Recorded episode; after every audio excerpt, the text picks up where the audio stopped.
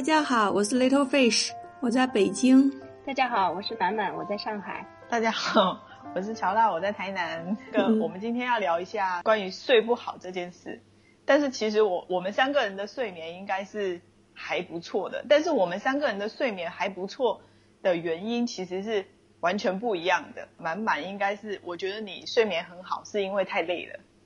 我个人感觉，因为我我觉得我睡眠挺好的，是因为我就是睡得很晚，所以 我觉得可能有的人就已经很焦虑，他怎么睡不着的时候，对我来说就是本来就还没有到入睡的时间，就所以我基本上是一沾枕头就可以睡着嘛，通常都是十二点钟以后睡，嗯，然后一点钟睡是比较常见的一种情况。例如说费时他的睡眠好的原因，应该是他的生活很规律。就是长时间的生活都很规律，我的感觉是这样。你几点钟睡啊？我是十点半到十一点吧。对啊，很标准的，太健康。对，一直以来睡眠都很好。就是之前不是嗯做国际营销的时候，经常出差吗？然后那个时候会坐晚班的国际航班呀什么的，就是你就不会有那种很规律的睡眠，然后困得都不行了，还得坐飞机。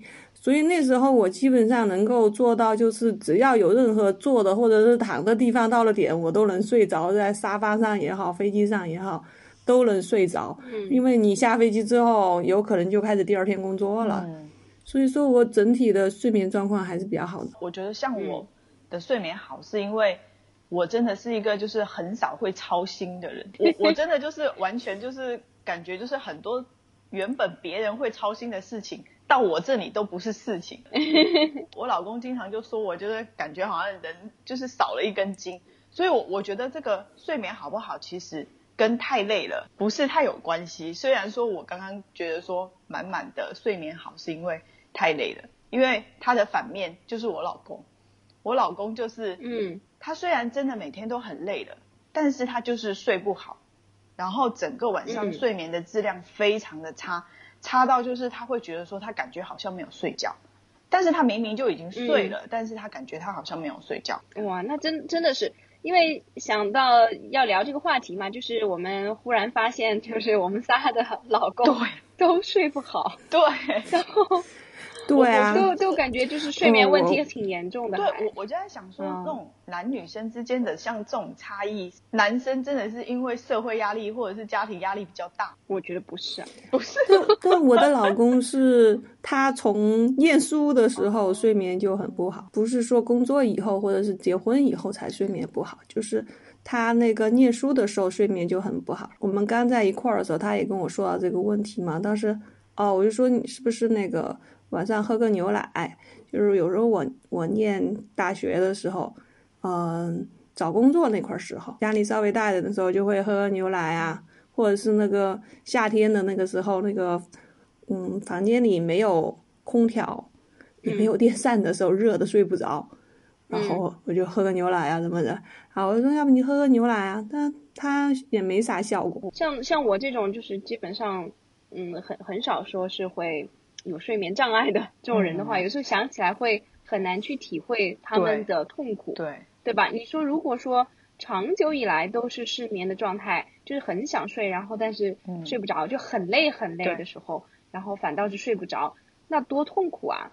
我就真的有点难以去想象，他第二天他怎么来继续去呃面对他的 工作生活这些啊？对啊，因为他会得会得抑郁抑郁症吗？会。我我觉得我老公在有一段时间感觉很危险，对对对对对，然后他自己也觉得好像他走到那个边缘了，但是他比较好的就是他自己会去控制，他知道说他已经走到那个边缘了，所以他会要想办法，他会去寻求办法，然后我就跟他讲说你要不要去看心理医生，然后他妈妈也是建议他说让他去看心理医生，但是后来是因为我的那个呃那个皮皮肤痒的那个关系去看中医，然后他就。呃，循着我这个中医，然后就去看了中医之后，其实我觉得他去看中医，其实就是去看心理医生的一种方式，就是一个途 径，就是他会去跟那个那个医生聊天，因为他们有很相同的经历，就是从一个比较大的城市，然后从比较好的工作的环境，然后突然回到了台南，然后就经历了一些思想上啊、生活上啊、工作上、家庭上，就是一些很很大的冲击。然后他们之间就会有，就是很可以聊的东西，是感觉他好像去，然后就会跟医生稍微聊一下。但是我觉得像他的情况，其实跟很跟大部分失眠的人，其实我觉得很像的，就是他是因为工作，就比如说他因为昨天晚上或者是很长一段时间已经没有睡好了，然后他的晚上就会很焦虑，说我今天晚上想要早点睡，让自己休息的好一点。然后这个是焦虑的来源之一。然后接下来就是说工作上，因为我们创业嘛，啊，工作上有很多的问题和事情，就是你的脑子一直在转，就是担心明天要做什么。然后要有一些什么事情要处理，就堆堆积起来，我就觉得那个是很恶性循环的一个一件事。我觉得其实要寻求解决方法，我觉得，因为其实像真的是像我们这一种没有体会过那种感觉的人，你要说夫妻之间要聊这个话题，我觉得很难会聊得下去。就像一个人跟我说他每天都失眠睡不好，我我真的没有办法给他。我就想说，你要不要去找医生开一点安眠药，对不对？啊，对的，对的。哦，或者是让你我我也觉得，我我我觉得就是就是我们那个刚刚刚上那个，我们刚上研究生的时候，就是在北京嘛，就今年有几个高校就就出现了自杀，包括北大呀那些，嗯嗯学校嘛，然后突然那那个那段时间。高校对于这个学生的心理状态就呃挺那个挺关心的，因为都不想自己的学校里在那个出问题。因为当时我们学校里也出了一个自杀的事情，然后还挺倒霉的是对面学校的女生因为失恋了跑到我们学校的楼上来那个跳的楼嘛。啊，这样对啊，然后对啊，所以说当时有做做普查嘛，然后就给我们做心理宣讲嘛。嗯，然后也也学校也是做了那有心理咨询室，然后给我们宣讲说有什么事儿你们要及时去那个心理咨询室，啊，去进行心理疏导。然后我老公不是就睡不好觉嘛，然后就去那个心理咨询室，然后那个咨询师就就给他做了一下评估，然后发现他并没有什么自杀性倾向的话。就说行了，你就回去了，就就不管他这个失眠的问题。太冷漠了吧？就是之前我在帮我老公找方式的时候，其实我就有查过一些，就是关于要去找心理咨询师的这个事情。我我觉得在我们这个年纪，如果要出去找专业的心理咨询师，他其实有一个很长的过程，就是你要去不断的去试。他本来就是一个很有焦虑症的人。你要让他去不断的去试，因为他要找到一个适合他自己的心理咨询师，他是他其实是需要去试，需要去去找的，而不是说好像去医院随随便便找一个心理咨询师就有办法解决问题的。那就是说，心理咨询这个行业，它跟那个感冒的医生不一样，就是说你同样的病症是同一个处方，但心理咨询不是同一个处方，就是你要去找到对的那个心理咨询师，就是跟你好像很合缘，或者是说你们的气场很搭。你要有愿意那个表达或者倾诉的愿望，或者是觉得他很可靠、很可信，你愿意跟他倾诉这样子的的心理咨询师，你才有办法把这个疗程继续往下做，而不是说随便找一个，你可能可能效果也不是很大，花了钱效果也不是很大，就没有对，在中国就是有自己看心理咨询师的人很挺少的，反正我周围很少有人，就是好像感觉从那个。呃，欧美的电视里面看，就是他们看心理医生，应该说是一个保持健康生活的一种方式，就像你定期去看牙医一样。就是你，但是在中国这是很少的。你一旦找到一个你可以信任的人的话，一般的人他其实是可以一直保持一个频率去解决他，因为他其实除了你。解帮你解决睡眠的问题，它还有可能很深层的去帮你解决一些，比如说原生家庭的问题啊，就是你童年产生的一些很潜在的问题，嗯，它其实都有可能是导致你现在失眠的一些原因。其实像我们三个，其实童年应该算是还不错的，就是跟原生家庭之间其实是没有什么很大伤害啊，需要去就是去安抚自己小时候的那个那一种状况。就是很多人他其实长大的问题，其实有很大一部分，可能百分之八十以上都是因为小孩子的时候、小时候的时候造成的。嗯，所以他那个心理咨询师会有些时候会需要走到比较很深层的精神面去解决这个问题，你才有办法。可是如果你一旦那个信任没有办法建立起来的话，其实是很难的。你刚刚说到那个你身边很少有人在那个豆瓣上啊，我的友邻里面很多人都在定期的看心理医生。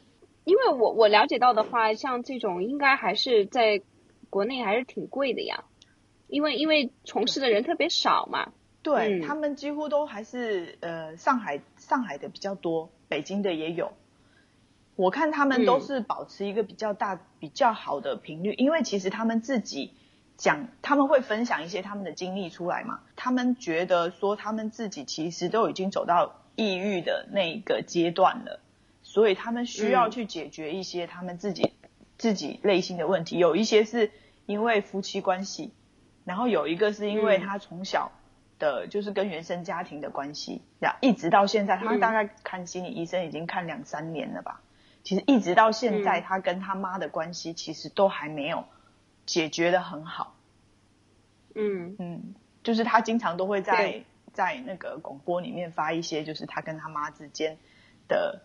一些怨怨结就是结在那里的。其实我觉得，当他写出来的时候，对我们这种从来没有经历过那样子伤害的人，看起来感觉好像不是一件太大的事情。但是的的确确就是造成了他自己很严重的问题。就好像，嗯，我之前看到过一个，他就说。他看了心理医生，呃，有一次跟心理医生聊天之后，他就发现他为什么没有办法，就是跟一个男性维持一个很稳定的的一，就是那种恋爱的关系，就是他一直会会一直的换男朋友，一直换男朋友，就是没有办法，不管说爱或者是不爱，他都没有办法去维持一个非常稳定的那个恋爱关系。但是他最后，他跟心理医生有一次聊天完之后，他就发现了他的问题是在哪里，是在他妈小时候就一直说他长得太胖，长得不好看，然后说以后都不会有男人，就是男男的喜欢他，或者是真的爱他，或者什么之类的。所以他其实一直换男朋友，他其实潜在的想法就是他想要证明给他妈看，他是有人爱的。我觉得，反正我觉得中国家长就是那样子，特别喜欢在在别人面前说自己小孩不好，嗯，是吧？特别是哪怕是别人夸你，像咱们都属于小时候成绩还不错啊。比如说，别就让别人夸你，像我妈也经常就说我，哎呀，鼻子不够高呀，然后那个，对呀，然后眼睛不够大呀，专门挑缺点出来，就是就对呀，就就就会把我说的好像很不好看那样子，然后那个。但是我不会认为觉得这样，我要给我妈证明我没有那么不好看啊。对我，我觉得就是其实可能也是跟每个人的个性有关系。就是有些人他就会在这种一次一次跟一次的那种经历当中，就把它变成了一个就是心理很重的负担，然后就越走越深了。然后像我们这种，就是哎，你念一下算了。就是首先我对自己的期望不是说我是一个美女。然后你们否定我长得好看，我就很难受。我就觉得平平淡淡的，反正没有说特别漂亮，也不会至于特别丑嘛。然后你你那个叨叨我，我妈真的不止一次这么说，哎，从我脸上能够挑出无数个毛病。那我觉得对，这这这个还是有有一点伤人的，我觉得。嗯。你要想想小时候，对吧？小女孩的话还是。这个在这个大环境下面对吧？小女孩肯定还是会非常爱美的，就至少她不愿意被被别人这样哎，不过指手画脚。你看，你不知道你们还记得不？就是我高中时候的，其实我的人设是那种很中性的，就是对。我不爱穿裙子嘛，然后头发也是板寸啊，对，太酷了。就是可能就真的没有再想过朝朝美女方面去发展的。童年的阴影影响的吗？不是啊，我我就觉得在那个年龄，我就觉得这个形象是是很酷的嘛。不是说每个人都都是甜美型啊。嗯。啊，我那时候觉得就穿牛仔裤啊，打篮球啊，然后。哦，很酷啊，剪短发呀，然后很酷啊。对对，那时候的审美并没有说，哦，一定是你你你得，比如说像古代，你一定是要以一个什么样子，富德那呃什么富荣那种那种形象，就是 有一个普遍的大众审美。我觉得我们还是比较多元化的，所以说我觉得对我也没有太大的那个心理影响，然后更不会因为这个事情在长大之后。还会有什么？应该是个性的关系，就是每个人的性格但是我觉得去看心理医生这件事，如果是让我去做的话，我应该也也会很抗拒这件事。然后，所以当时我我老公就选择了不要去看心理医生，去看中医。看心理医生真的有非常多层面的，就是考虑嘛。你你其实是有一点像是，不是说你如果是呃身体生病了，那你会觉得这个事情不是我的错，嗯，对吧？我是一个受害者，那我 被病毒、被细菌这个影响了健康，然后我去寻求帮助，其实我我心理上不会有什么负担，对。但但是在那种呃，心理的疾病上面的时候，对吧？就会有非常强烈的一种呃一种耻辱的感觉吧。就是这种这种感觉可能也是呃来自于社会的这个影响，但是就会有一种很强烈的耻辱感，会觉得这个事情好像就是就像如果说给别人听，别人觉得你自己自己那么矫情，对吧？或者你自己那么作，对，你怎么就睡不着呢？对吧？就是就是你不要想那么多嘛，对吧？就对，就可能有有这样的一嗯种。对，然后你自己其实也会很很有可能对自己有这样的一些想法，所以就就不愿意去去说要去看心理医生什么的。但我觉得其实是不是还是很很需要，我感觉就是就我周围的人虽然很很少，至少我单位上的人我没有知道任何一个人是在看心理医生，可能人看了也出于隐私也不会告诉我，嗯。但是至少周围跟我走得很近的人啊，没有任何在看心理医生的迹象。但是有很多人说过他晚上睡不着觉，嗯。嗯。其实他这个事情倒不是说完全不能拿出来谈，但但当然也不会说那么多 为啥睡不着，但是但很多人会说他那个晚上睡不着觉，你会发现好多人有时候我晚晚上那个睡得晚，周六的时候，比如看电影看晚晚了之后啊十二点呢或者一点的时候，哇还有人在发朋友圈，嗯，对，真真的就是就像 Little Fish 说的一样，就是可能是一种变相的一种一种表达，就是其实很多人都都有各种各样的心里面的问题，嗯各种或大或小的障碍吧。嗯但是大家就是没有办法去，或者也没有这个呃资源。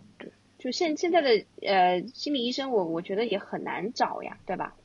就或者没有钱，或者比较贵，就是没有办法去解决这个问题，所以就变成了这个在表面上就变成了失眠的这个非常非常大的这个人群，对吧？就非常普遍的一种失眠的现象。说说到这里，应该以后心理咨询师应该是一个很好的职业。但我觉得中国其实社会富裕度还没有到欧美发达国家那种程度。其实我觉得现在一个工薪阶庭，他的收入在应付那个房贷和孩子教育方面已经被榨得很干很干了。所以我觉得看心理医生真的是一个比较奢侈的一个投入，因为计时的肯定都是很贵的，因为它不能大众化的生产嘛，对，所以它肯定是计时的，就是很贵，而且还你还是一个持续性的嗯一个投入。嗯就是比如说一个家庭，如果他在孩子要不要报个 英语班儿或钢琴班儿和自己要不要去看心理医生这个事情上，其实作为中国的父母还是会优先考虑孩子的。而且我觉得应该心理问题很大一部分也是来源于说薪资都被房贷跟车贷还有小孩的教育给榨干了。那另外的话，有的时候你也会觉得说，这种心理问题也是中产的也挺典型啊，挺挺普遍啊。他挺焦虑嘛，你属于一个夹心阶层，就是你你好像就是如果你的一个失业或者是你一个疾病，然后或者是你小孩儿将来比较败家，你可能就就滑到那个贫，就是就比较贫困的那个程度去了。嗯然后好多人吧又想往上走，进入富裕的阶层，但是又其实上升的途径又不是那么多。嗯所以如果想的太多的话，你就会很焦虑。嗯有一个现象嘛，就是像像我们周围的朋友到了那个四十岁之后，就四十岁左右，好多就是离开公司去创业的，嗯好像就到了这个年龄，就是人脉呀、技术呀各方面有一定积累之后，真的是想在经济上呃有所上一个台阶，但是你在像在我们国企这种，你的收入是不会暴增的。嗯所以说他他其实其实还有一个就是跟自己同学或者是朋友之间的，比如说哪个谁出去创业了之后，然后人家那个呃每年的收入跟你就不是一个数量级了，然后这种这种叫什么 P P 尔的这种对比的啊，攀比是吧？叫攀比心。然后这这种下面对于男性可能方面压力会更大一点。嗯，是男性会失眠比较多吗？还是？那，我觉得我们三个都都属于老公比老公失眠的。然后我周围的朋友就是天天叨叨跟我一块儿叨叨的女性朋友也没说他们有失眠问题。更多的叨叨是婆媳问题，不会叨叨失眠问题。然后那个男性朋友会说失眠问题多一点，可能他没有婆媳问题可以说。婆媳问 题也是导致男性失眠的原因之一吧，就是那个压力的来源之一。我感觉男性好惨哦，就是女性所有的问题都在男性的身上，然后男性也有自己他自己的问题。但是我我老公最近就是过了年之后，整个状态就就比较好，然后晚上都都有睡比较好了。就是其实很多人睡眠不好，其实还有一个问题就是做梦，就是他会一直做梦，就是感觉好像早上起来之后都没有，就他没有深度睡眠。但我是要做梦的哎，我基本上都要做梦，每天晚上好像都要做梦。是一定要的，就是做梦其实对人是很重要的一个功能，就是你晚上一定要做梦，才有办法让你的大脑产生长期记忆。就是我之前看一本书，他一个医生就讲说。如果你觉得说你不做梦的睡眠才是好的，那其实它会很伤害你大脑的功能。你的大脑如果没有做梦的话，其它你可能短期记忆还可以，但是在长期记忆上是伤害非常大的。因为你没有通过做梦去深化那个长期记忆的话，你还是需要去做睡眠治疗的。哎，但你知道我我经常做什么梦啊？总是会梦见有些生活或者是工作上的危机，而且那种危机的。事情好真实啊，就是不是说乱七八糟危机，是完全好像还挺有逻辑性的那种危机，然后自己要去处理，然后就好累呀，然后那种特别难棘手的事情，然后一觉醒来啊，原来是做梦啊，我生活真美好，就那种感觉。对啊，对啊，我好像之前也有看过一本书，他就说也是在预言你处理生活问题的一种对，嗯，一种方法。那我就觉得我就是属于很久。都不做梦的那种。如果像乔娜这么说的话，我想起来觉得我的这个长期的记忆确实有很大的影响啊。对，就但是我觉得很很难讲这个什么叫长期的记忆啊，就是因为我经常觉得我的那个就是生活经历的这个记忆就好像很很成问题，就很奇怪。就是比如说我你你问我就是哪一年就是做了什么事情的话。就是以年为单位，我都很难讲得出来。我我也不是，我就觉得很很糟糕啊，就是感感觉这种感觉。但你要说，如果说长期记忆，比如说像，因为我自己是教语言的，就是像词汇啊 那些东西，我我肯定就不会忘啊，我就一直会不断的有积累。天天都在用啊？也没有啊。像我老公，也不是一定天天都在用。比如说他对，像我老公，比如我们两个一起看了一部电影啊啊，比如说两年前或者三年前看了一部电影，比如说今天。看到这部电影之后，我就能知道这个这个电影是讲什么的嘛？就是说你细节记不住，大概的故事脉络你还是记得住啊。我老公记不住，他完全可以当一部新电影重新再看一遍。那不就是像我让我想起那个有有一个就是之前是也是一个非常经典的一个心理学研究的一个对象嘛，一个非常著名的一个患者。不知道你们有有听说过吗？就很多心理学的文献里面，其实都有提到他的这个案例，以及在他身上做的一些实验。就他是一个，因为可能是疾病还是受外伤什么的，他只有一天的记忆。就他只要他每天第二天早上醒过来，然后他就什么也不也不知道了，然后他就重新开始，就就是像就像 Little Bit 刚刚说的一样，就是不是说只是一部电影从头看，他就是他的人生又从头开始。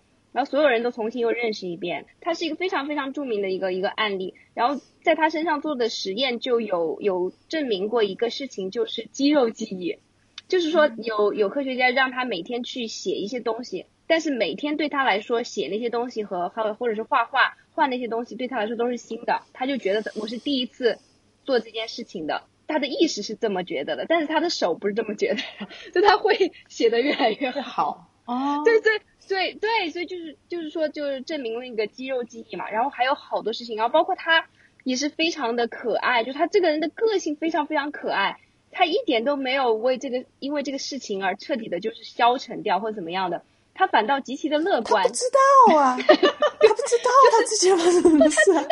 他知道，他知道他有这个问题，反正就是。他知道他有这个问题，所以每次别人都会开玩笑说，哎，你肯定又不记得我了吧？然后他每次就会说，那正好我们要重新认识一下呀，就是就他很乐观，很可爱。我就想想到那个《绝代双骄》里面那个，不就是那个慕慕容九，他不是被吓吓傻了之后就是那样吗？这样子吗？可能可能那个在创作的时候是参考了这个案例。我是觉得这个，哎，记忆这个东西，对，挺挺有意思。那你你是觉得说，呃，你老公是因为？睡眠影响，所以他可能影响一点他的记忆嘛？这个我不知道，因为人的记忆本身就有些人记忆好，有些人记忆不好，这可能本身跟他的基因就有关系。睡不睡得好，有没有影响？这个没有，这需要那个大样本双盲实验。对，而因为因为我是，而且有些人他可能就是对一些东西比较敏感的，他就会往大脑的深层去去进去。但是有些人就觉得说，好像看电影就是让他这样过了。就算了，他可能没有去思考，对对，没有去想这件事。比如我看电影或者看连续剧啊，我就很容易流泪，然后也很容易陷到情节里面，而且我我很受不了那种没有逻辑性的连续剧，就让我很受不了，知道就，但是人家就会说看电视你那么较真干嘛？我就说，哎呀，我就特别难受，这个人怎么写写写的没了呀？也没交代他就没了呀？这明显这个人不会傻到这种程度，要这么去处理的呀？呃，就看到看到这种脑残电电视剧，还知道好多都是这种脑残电视剧，你你就没法往下看。嗯，但你知道吗？有些挺好看的连连续剧，然后我老公跟我一起看，看看他就问我这个怎么回事啊？那个怎么回事？我说你不是跟我一起看的吗？就每个人的那个专注度不一样。像我老公他也不能看那种很烧脑的连续剧或者是那种美剧啊什么的，他都只能看一些比较娱乐，尤其是电影，他都只能看一些比较娱乐性的。然后就是感觉好像完全是在混时间的那种。他平时的压力太大了，是吗？有可能，他只是觉得那个是他放松的方式之一，他就不想要再去看一看一个就是很很费脑子的事情的的一个。觉得我还是觉得这段时间心理压力还挺大的。其实我前段时间有一天我自己还还有点失眠呢，就有唯一有一天就是觉得就挺挺焦虑的吧，就是焦虑这个疫情的事情，就觉得觉得很焦虑，觉得那么多人。死就觉得很很焦虑啊，然后就反正那天就一直到搞到三点过，可能才睡着的。其实我有些时候偶尔晚上也会很晚都睡不着。我有一个比较好的就是，如果我睡不着，好，那我就睡不着，我就让我自己睡不着就好了。我可以选择说我要起来看书，或者是我要听音乐。那个我也不是说我想要听可能有助于我睡眠的音乐，我不并不是我我并不会把焦点放在说。我要去做一些什么事情让我赶快睡着，我就想说，哎，既然我睡不着，我现在精神这么好，那我就去做点别的。因为我平常睡眠很好，就是偶尔一次的话，我就会，比如说我起来看几页书，或者是起来就是呃放个音乐，戴个耳机，我就听，就是听一些平常不太听的一些音乐，但是它可能也是很很燥的，就是它不会帮助睡眠的。然后或者是不然就是把一节音频课。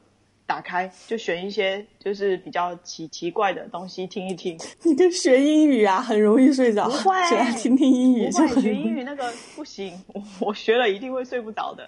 哎。不不过不过也也也确实是哦，就是说很多人都说嘛，就是失眠比较严重的时候，往往就是他就很焦虑自己失眠这件事情嘛，越是想要睡着越睡不着嘛。所以如果你接受了，可能就是一个比较好的第一步。哎，我看到有一个呃嗯有一个研究，然后最后提出来的建议是，就是说你你睡不着的时候，那你就别在那儿睡了，就半夜你起来，但你起来之后干什么事儿呢？就是干那种。既要动脑又要动手的事儿，不是说你机械的不动脑子，然后在这儿做体锻炼身体，那那不行。然后或者你在这在那儿很动脑的也不行，就做做那些既要动脑又要动手的事儿。啊，我就想了半天，这属于什么事儿？属于这种 半夜可以干又动脑又动手的？后来我想，是不是你拿一个神秘花园的那个本子出来，在那儿涂个色，是不是属属于又动脑又动手的事儿？就拼就拼个乐高什么的吧，做个就拼个乐高，做个饭，做饭要动脑吗？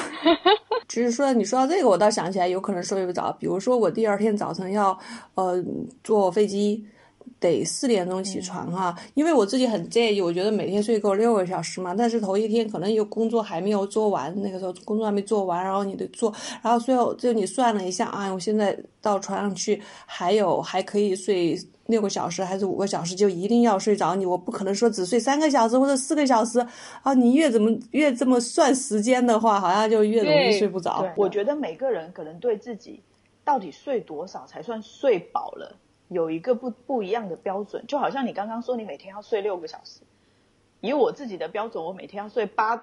要睡八个小时，因为我看到一个研究说是，如果你连续三天睡眠不足六个小时，相当于熬了一个通宵，对你的身体伤害。嗯，就是因为我平时是十点半睡嘛，然后其实也能够睡上那个八个多小时。我，但有时候你遇就遇到这种特殊情况，呃，不够八个小时，我觉得我至少得睡够六个小时呀。但是有时候你连六个小时都都睡不着的时候，我就会特别特别紧张，就希望自己啊能尽量多睡一点，就反而那个时候可能会出现那个睡不着。嗯，最近最近还有一天睡不着的原因特别搞笑，在追一部剧也挺火的，就是韩剧啊，叫《王国》，不知道你们听过没有？它是那个丧尸片。对对对。其实以前我是不喜欢看丧尸片的，他把丧尸就是定义成一种瘟疫嘛。嗯。啊，就跟最近的跟最近的那个。就很像啊，就好像你就是那种病毒具象化了之后，对，就是大家都在跑嘛，就是就好像病毒满街跑的那种。然后那个片子其实拍的拍的蛮好，其实它不算韩国片，它只是说韩国人演的美剧嘛，因为是那个网飞投资的嘛，看的挺认真的。然后那天晚上就吓得睡不着，一闭上眼睛就是满脑子那个那个僵尸在跑嘛。像如果睡不着起来看手机或者是看影片。其实会加重他睡不着的。对对对，我觉得肯定。因为你没动动手啊，你要既动脑又动手啊。看书是看书看电影。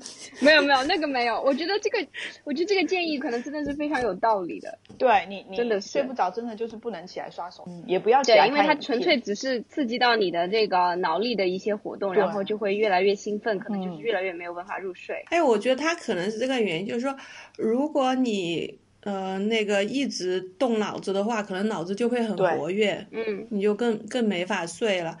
但是你，所以你就还是要动点手，然后让你的身体处于一个疲惫状态。那个事情呢，又要配合你动手的那个事情呢，就会把你的注意力从你焦虑的事情里面转移过来。哦，对，有道理。像像我们每个每个礼拜天晚上这样聊完之后，我晚上都会比较都会睡比较晚。因为你会感觉那个大脑皮层是是兴奋的。我我聊完之后，真的就是倒床就睡，因为我平时是 十点十点过就睡了嘛。然后有时候我们聊得很晚，我真的就就是以前加班的时候啊，就是哇，我觉得有时候。我都不知道这些人加班怎么忍受的。我觉得我到了十点钟的时候，脑子就不动了。有时候要加班到十二点过的时候，你从十点钟开始，我脑子几乎就不动了。但我有看过，有有也是有一篇文章说，就是说人类的睡眠是怎么搞成，就是说咱们说的这种比较健康的，从那个啊，比如说十点到那个早上六点七点的啊。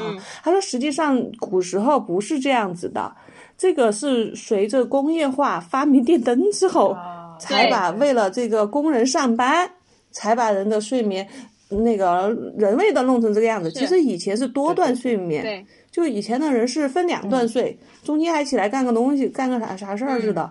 然后这这不一点都不影响他们的生活，只是现在因为我们是那个工工业生产的需要，然后好像搞了一个这样的睡眠。嗯，我我以前在那个在印尼出差的时候，他们不是穆斯林有斋月嘛？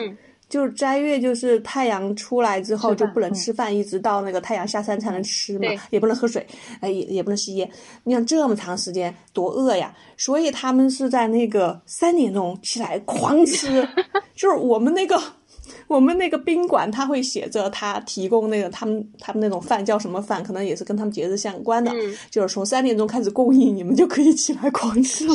是的，所以所以其实。其实我之前我也我也大概有了解过的，所以我就觉得人类就是设计一些这种仪式，就是 很莫名其妙。说实在的，就你本来本来应该就是真的，你如果非常虔诚的话，对吧？就是你就应该是说改变你的整个的生活作息，你这段时间就是做一个斋戒。但是其实其实它就只是就就怎么说呢？就是换一种方式，对吧？但是它其实是在充分的先把自己呃。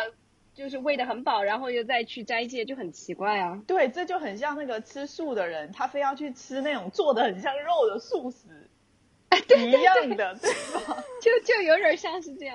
素鸡，就那个啊，那个北京有一 个特别有名的蔬菜馆，做的什么素鸡啊，拿豆腐做的像鸡肉一样。就是本来本来这件事情它的意义就是要让你很痛苦嘛，对吧？就是 要去接受这种磨练嘛，对吧？如果你既然你自己是信仰这个东西的，但是你。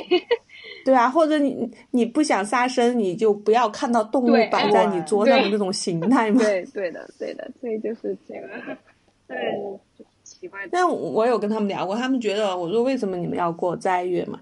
他有比较有虔诚的穆斯林就跟我说，他说通过这种，他们觉得定期身体得排排毒，通过斋月这一个月的时间这么斋祭，然后排什么毒啊？三点钟起来暴暴饮暴食。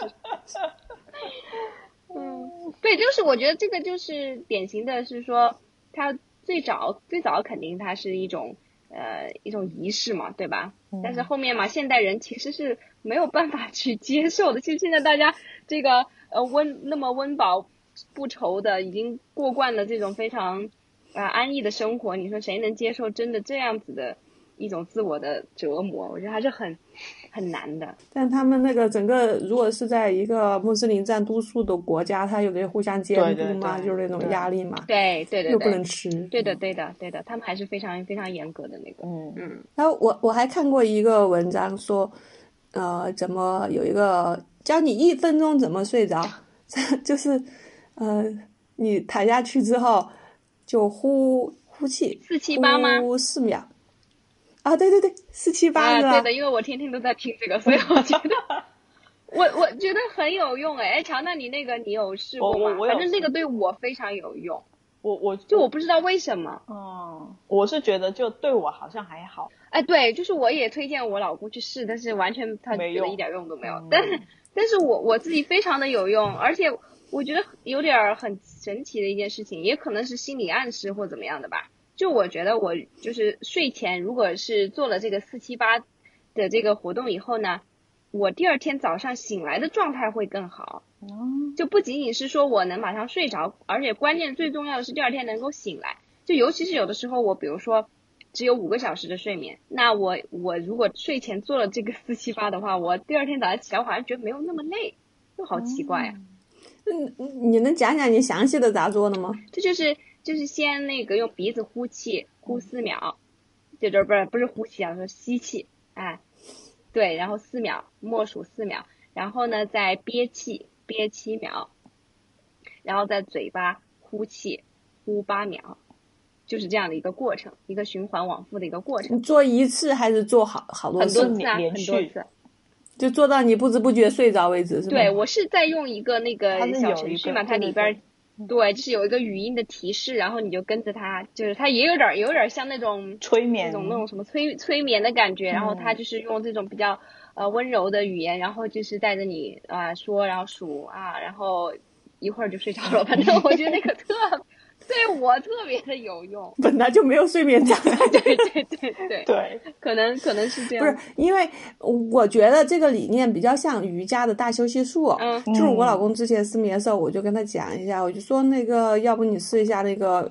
那个瑜伽大休息术，因为我练瑜伽练到最后，如果最后进行大休息术的时候，就那段时间我都能睡着，然后，然后，然后我就带着我老公，就是那个啊，你浑身都很放松，这个时候你首先感感到你的脚趾头也放松，然后你的脚踝放松。你的你的小腿在放松，就就就那，我不知道你们做过瑜伽的这个大休息术没有？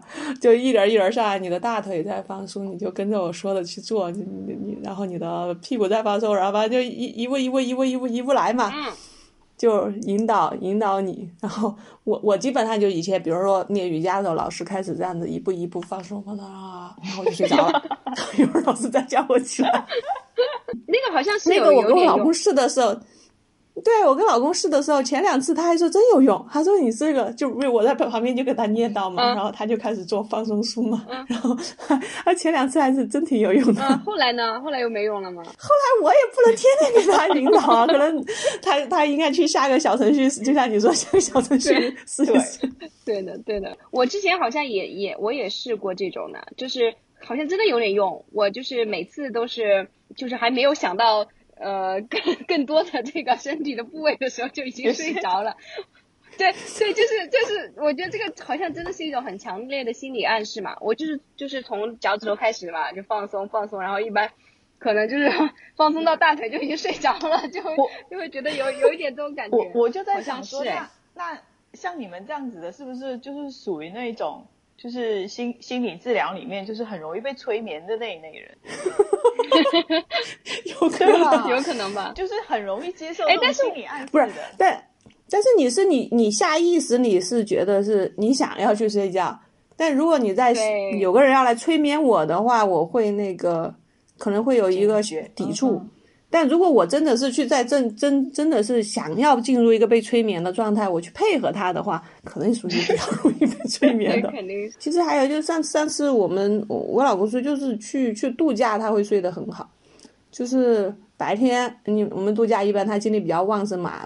就要去爬山啊、浮潜啊、游泳啊，那么多体人三项，然后到了晚上就啊，觉得那种在热带地区啊温暖的环境下，就很晚上就很容易睡着。啊，那就是可能就是还是就是像刚才说的一样，要有一些身体的活动，对对，要有比较呃结合的很好的身心的一个活动。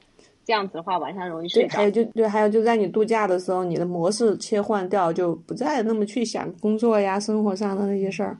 嗯，我觉得保持运动还是一个很重要的，就是它它其实运动它可以改变你的大脑嘛，然后也其实也可以帮你调整内分泌。那我老公运动的很好的，他跑步比我坚持都还要好。所以他跑步的时间他也没有办法睡觉，就是他也会有睡睡眠的问题。对啊，一直性持续性的，所以他挺痛苦的。那有，我觉得也有可能是有有的，就是有有有部分那个生理的因素嘛。哦，就是褪黑素不是说跟那个呃光线很有关系嘛？对对对对对。对，所以就是一定要保保证那个是黑暗，室内是非常黑暗的。对，睡觉的时候。之前我是有看过有那个有那种科学家有做研究嘛，晚上就是给那个小白鼠，就是让它睡觉的时候给它开一个小小的灯。在那里，嗯，然后或然后有一群对照组，就是晚上都是黑黑的。他就晚上，如果你在睡觉的时候有一个光线照着的那一组小白鼠，它其实很快哦，就会有一些很奇怪的疾病，就是比如说癌症啊，或者是什么肿瘤啊。嗯，反正褪黑素这个东西确实很很重要的嘛，所以之前不是有一些呃那个中医的就就讲说要什么点什么点什么点是哪个呃。器官在排毒啊，什么什么，其实那个是那个其实是比较，我觉得就就不玄学，对对对，玄学吧，玄学，对对对，就不说是伪科学，就玄学，就比较玄学的。然后，但是确实就是说那个呃激素的分泌嘛，跟跟光照有关系，所以我觉得至少为为什么说要尽量早一点睡觉，其实并不是说就是你你熬夜就是你你睡得晚就就一定怎么怎么样。就是就错过了什么黄金时间，其实并不是那个概念，而是说如果你睡得太晚，那一般的条件下就意味着你那个黑暗的时间就会很短了，对，对你的身体就就很不好。那如果说你能够保证说你那个睡眠的整个的这个期间都是黑暗的话，嗯啊，那其实你睡得晚也没有没有关系，嗯，我也是这么觉得。对呀，嗯，就像相当于你就在相当于你就在中国过美国时间嘛，对吧？对对。其实。对啊，但其实没有关系啊，只要你能确保你睡觉的时候，嗯，都是黑的，这样你的这个褪黑素可以正常的分泌。我是这么自我安慰的。